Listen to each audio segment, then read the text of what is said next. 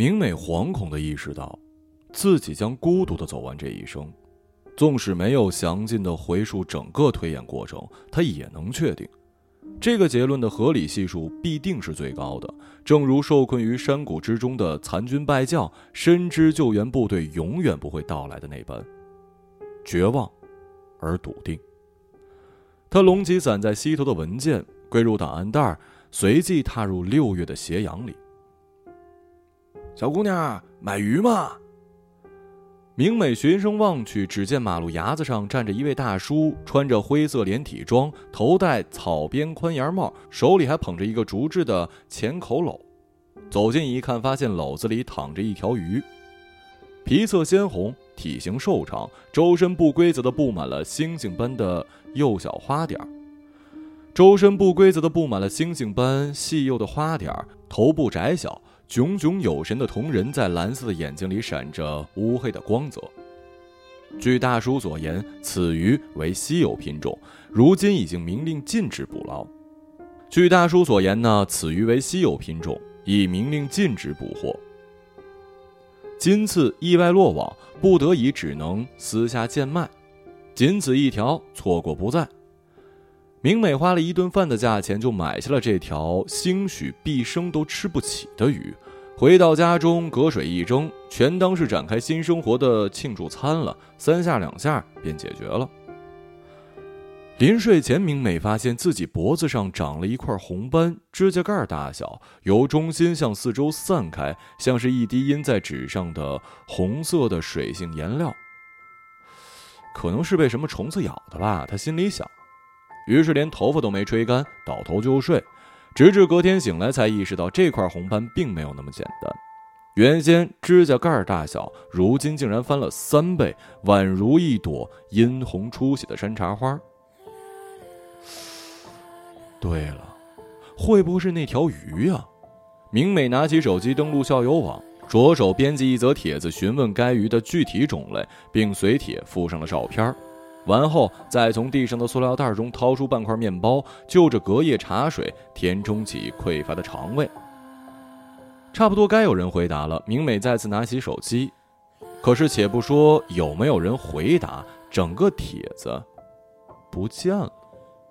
他点开信箱，并没有发现提示内容不含糊条例的警示信息，于是便再次点击发布按钮，输入适才的文本，点击添加照片。然而那条鱼的照片也消失了。其实对于这种莫名其妙的状况，明美早就司空见惯了。他第一次察觉到异常是在意外发生后的第二个周末。那一天，志愿者们带来了两种颜色的日记本供大家选择：天蓝色、鹅黄色。明美犹豫一番，选择了鹅黄色。当天夜里做了一个梦，梦里重现了志愿者造访的情景。末了，他又做了一次选择，这回他的手伸向了天蓝色。醒来之后，他发现自己的日记本是鹅黄色的，便诘问是谁换走了他的东西。可小伙伴们一致证明，这正是他的选择。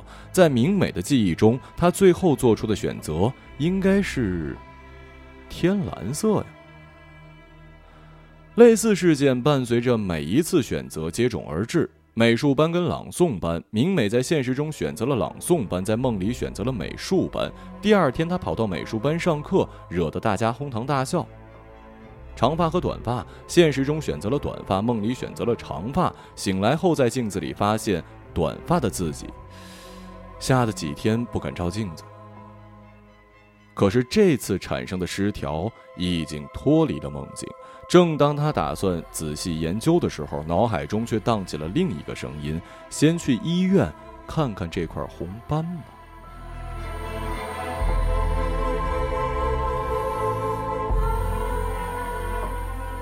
距明美住处一公里左右，有一家医学院附属医院，步行约莫十分钟就能到达。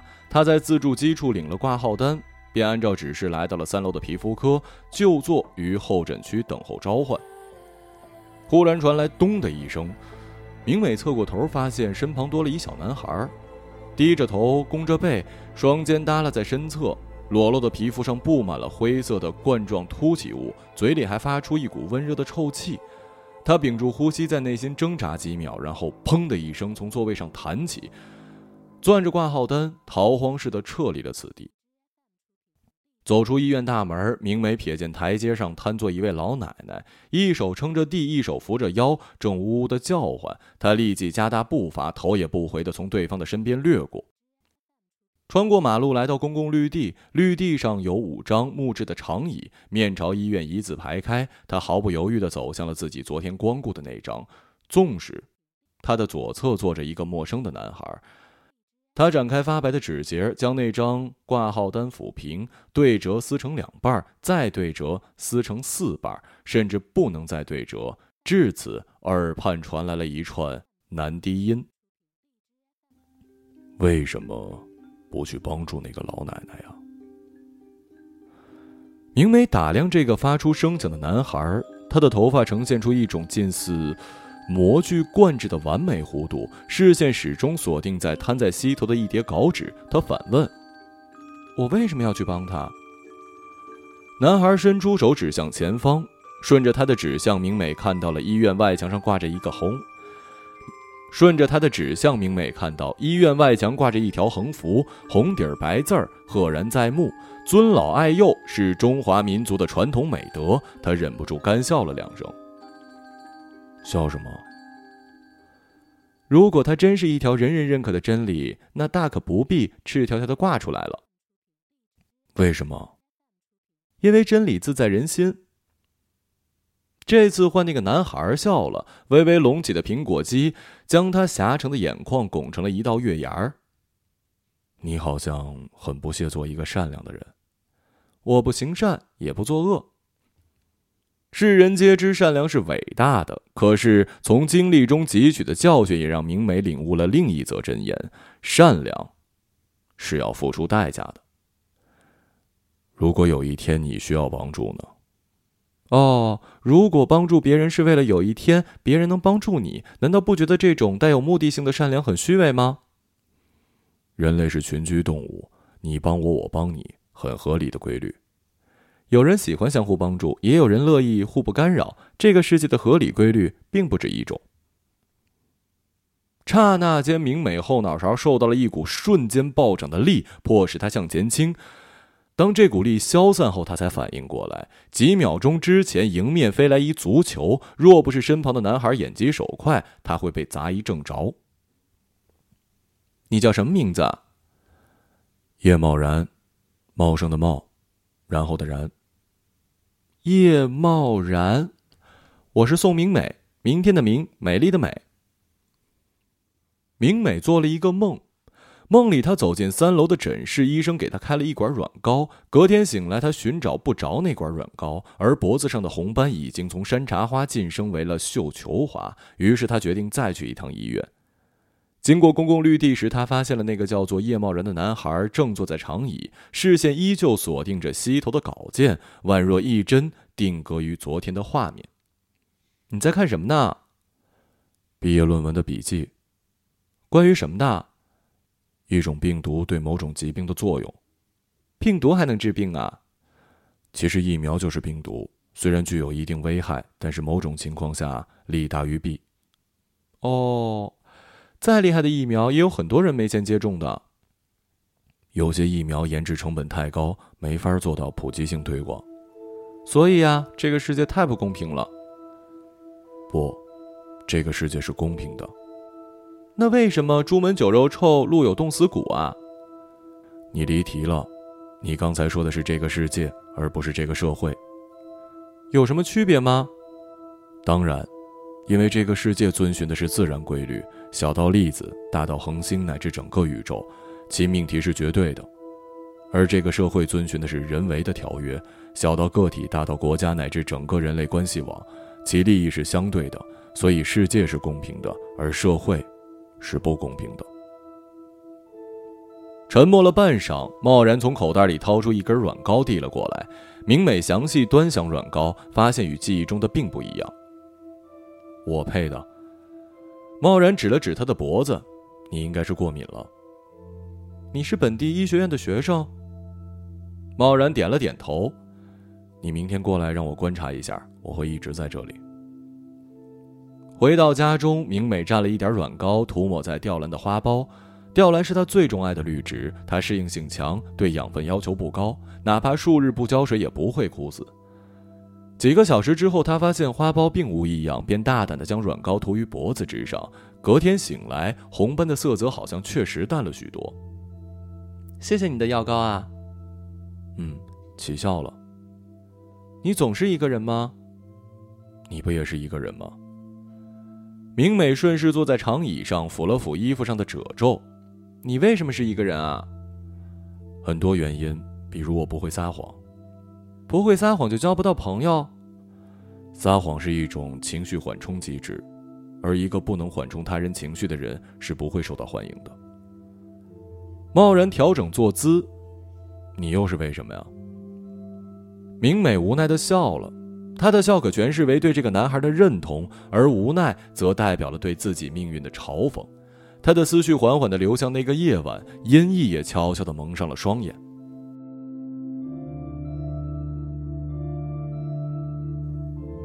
十二年前，跨年晚会来了一个新人，黄黄的小脸上挂着红黑的冻痂，头发被剪得短短的，看不出究竟是男孩还是女孩。在场的小伙伴面面相觑，没有一个主动向前。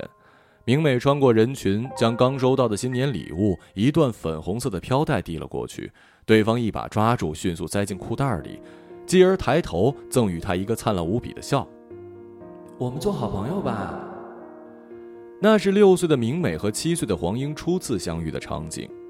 正如开场所言，他们真的成了好朋友。白天共享彼此碗里的餐食，夜晚共享对方心目中的秘密。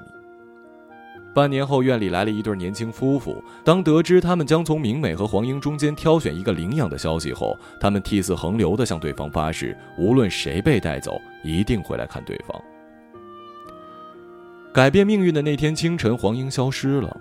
明美在枕头上发现了一张小纸条，上面歪歪扭扭地显示着一行小字：“你是我最好的朋友，我希望被带走的人是你。”明美在后院的水库找到了黄英，她蹲在倾斜的石阶上，脸埋在两膝之间，正嘤嘤地抽泣。明美一把将她抱住，失声嚎啕：“你也是我最好的朋友，我希望被带走的人是你。”真的吗？在领悟这句话的真实含义之前，明美便受到外力驱使，仰面朝天的砸在了石阶上，再受反作用力腾空滑了半圈，触及水面的瞬间，她看到了黄英的脸，上面挂着灿烂的笑，没有一丝泪痕。明美扑向水库边缘，像是一只甲壳虫一般，紧紧的箍在了石阶之后便失去了意识。她不记得自己如何回到院里。那几天，他一直高烧不退，意识如米浆一般焦灼，直到清醒过来才知道黄英已经走了，被那对夫妇带走了。他回来找你了吗？没有，不过，明美戳了戳自己的胸口，他和我长在一起，变成了我心中的恶。一周后，明美脖子上的红斑几乎全好了。这段时间里，贸然以检视疗效为由，每天在公共绿地等着他。有时候，他们会沿着绿地煞有介事的散散步，或者坐在长椅上漫无目的的聊聊天儿。你认为时间旅行可行吗？不可能。为什么？假设时间旅行可行，那为什么我们至今未见过来自未来的访问者呀？你以什么依据来判断对方是否来自未来呢？他们会搭乘飞船，还穿着防护服呢。不需要这些东西，你怎么理解多维空间啊？明美耸了耸肩，将手掌翻到了贸然面前，示意他继续。贸然抽出一张稿纸，与反面画了一条直线。这是一维空间，只有长度，没有宽度和深度。一维生命体可以进行前后两个方向的位移。然后他又画了一条直线，与先前那条成胶状。这是二维空间，有长度和宽度，没有深度。二维生命可以进行前后左右四个方向的位移。继而，他将稿纸卷成一个圆筒。这是三维空间，有长度、宽度、深度。三维生命可以进行前后左右、上下六个方位的位移，且空间是无界的。比如你从地球上的任何一个点出发，往同一个方向前进，绕一圈就能回到原点。接下来是四维。贸然重新抽出一张稿纸，与反面画了一条直线。假设这张纸代表三维空间，这条线则代表第四个维度，也就是时间。在传统认知里，时间只能单向执行，精力便无法回溯。他将稿纸卷成一个圆筒。事实上，时间和空间都是一个闭合曲面，可以从任何一点出发，再回到原点。而对于四维生命体而言，在时间曲面中穿梭，就如同蚂蚁在平面上进退易如反掌。而对于四维生命体而言，在时间曲面中穿梭，就如同蚂蚁在平面上进退一般的易如反掌。时间是弯曲的，那我回头怎么没有看见刚才的自己啊？就像二维生命体无法感知三维的弯曲一样，三维生命体亦无法感知四维的弯曲。贸然用卷筒敲了敲明美的脑袋，感兴趣的话可以看看艾德温的平面国，能帮助你理解多维空间。贸然似乎还想说什么，可明美已经充耳不闻。他瞥见那张弯曲的稿纸上隐藏着一个标题：“红斑毒素对 X 型肝炎的作用”，底下还有几个小字：“实验对象：宋明美。”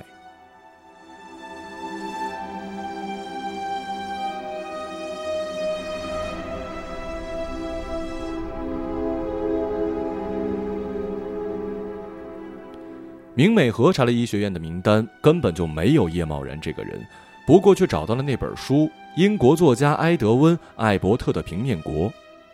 那是一部虚幻小说，关于一个接受三维球启发后传播多维理论，最后被收入监狱的二维多边形故事。毋庸置疑，此人非变态级罪犯。他告诉自己，绝不能再踏入那片绿地。然而，正如所有规则从立下之日就是为了有朝一日能被打破一般，他还是忍不住走向了那片绿地。也正如所有剧目必须有角色冲突才能达到剧情高潮一般，他亦坐在那张长椅上等待他的到来。你到底是谁？叶茂然，医学院的学生。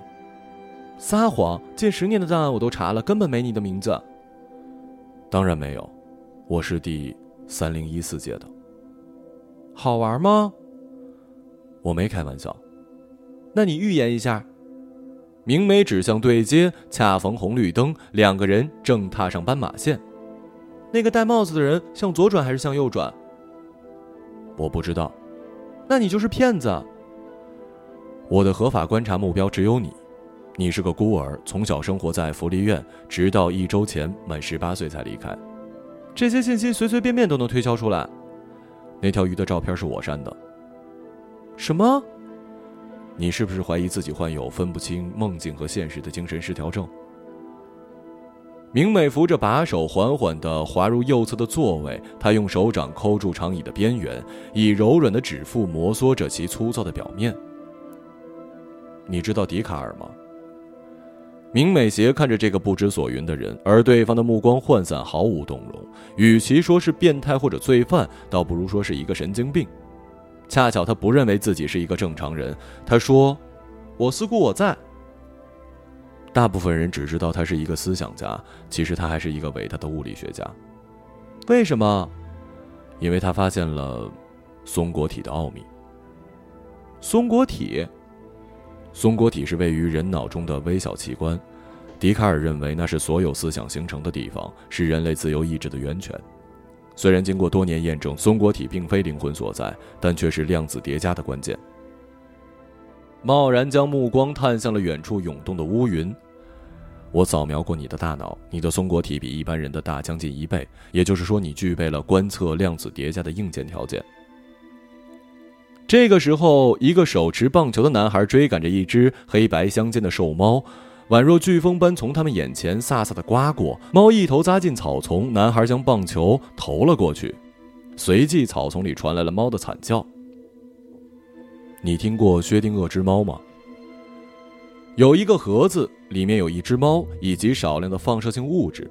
那些放射性物质有百分之五十的几率会衰变并释放出有毒物质，将猫置于死地；也有百分之五十的几率不会衰变，而猫便得以继续存活。在宏观世界里，猫的结局只能二选一，非生即死；而在微观世界中，当盒子处于关闭状态时，整个系统将保持不变的波态。只有进行观测，物质才会以粒子的形式不确定下来。只有进行观测，物质才会以粒子的形式确定下来。也就是说，在盒子打开之前，猫既是生的，也是死的。你只需要明白一件事儿：宇宙并非只有单一的历史，而是每一种可能版本都在量子叠加中同时存在。此时天空中乌云四起，势必要迎来一场大雨。跟我来。贸然拉起明美，穿过两条街，在一间便利店前停了下来。他指着门口兜满雨伞的篓子，选一把。明美凑近一看，发现里头的雨伞花样繁多，有透明的、波点的、格子的，还有卡通的。他手指溜了一圈，便落在了一把透明伞之上。在眼前的世界，你从众多的伞中选择了它，这，在眼前的世界，你从众多的伞中选择了它，这是唯一的结果。贸然指了指篓子，但是在量子世界，一切可能发生的将同时发生。也就是说，有选择透明伞的你，也有选择波点伞的你，也有选择格子伞的你，等等。这些手持不一样雨伞的你，将各自形成独立的历史路径，在量子叠加中同时存在。贸然接过伞，走向收银台，继而再回到明美的面前。还记得你做的那些梦吗？你所看到的并不是幻想，而是多元宇宙中的自己。原来都是真的。有一位诗人曾经说过：“我们在这里睡觉时，在另一个地方清醒，因此每个人是两个。”嗯，不过不是两个，而是无数个。那在另一个宇宙中，我被领养了吗？我没有权限观测实况，但根据定律，宇宙中必然存在着一条你被领养的路径。明美脑海中浮现出这样的画面：跨年晚会上，她没有主动走向黄英，也没有把彩带送给他，更没有跟他成为好朋友。两个女孩的人生就这么完美的错开。真好，原来我有，真好，原来我也有机会做一个善良的人。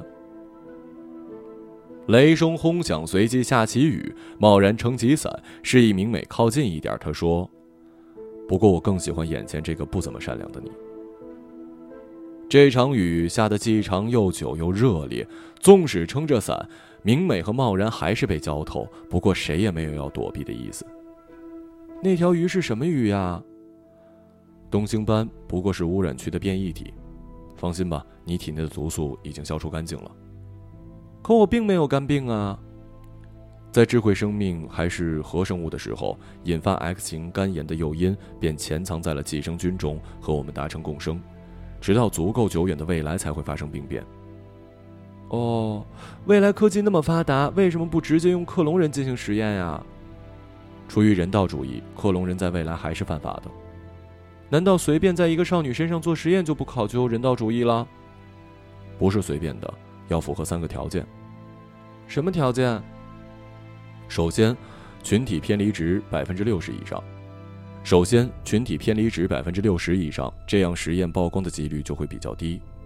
其次是社会贡献值，呃，百分之三十以下。社会贡献值？我才刚成年，还没有开始工作，怎么可能对社会有所贡献呀？呃，不是在这方面。这么多年来，你不向其他人提供帮助，也不分享自己的所有物，不帮助不分享，就不配讲人权了。不关人权的事儿。当你帮助其他人的时候，你身上的粒子就会跟对方身上的粒子产生置换，从而增强自身在宇宙中的附着力。这才是社会贡献值的真正价值。据我了解，你也是一个群体偏离值不低、社会贡献值不高的人，那岂不是也有可能会被未来的人拿来做实验？还有第三个原因：年满十八，但永远都不会大于十八的健康活体。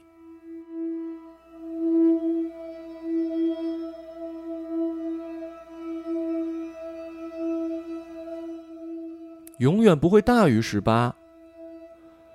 贸然皱着眉不予回应，明美这才体悟出话中的隐身之意，仿若嚼着一颗被蛀掉内核的李子，苦味慢慢的从里面渗透出来。我是怎么死的？我不能说。你可以救我呀，就像上次一样。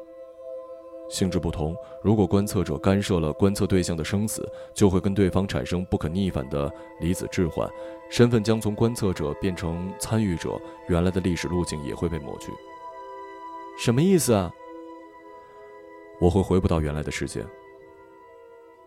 明美心想：这个男孩不是喜欢她吗？不也总是一个人吗？回不去有什么大不了的？非得回去吗？明茂确实喜欢眼前这个女孩，但还不至于为此抛却自己的世界。毕竟那里承载了他为人二十二载的所有历史。我要回去完成毕业论文。贸然消失了。自从那个雨夜之后。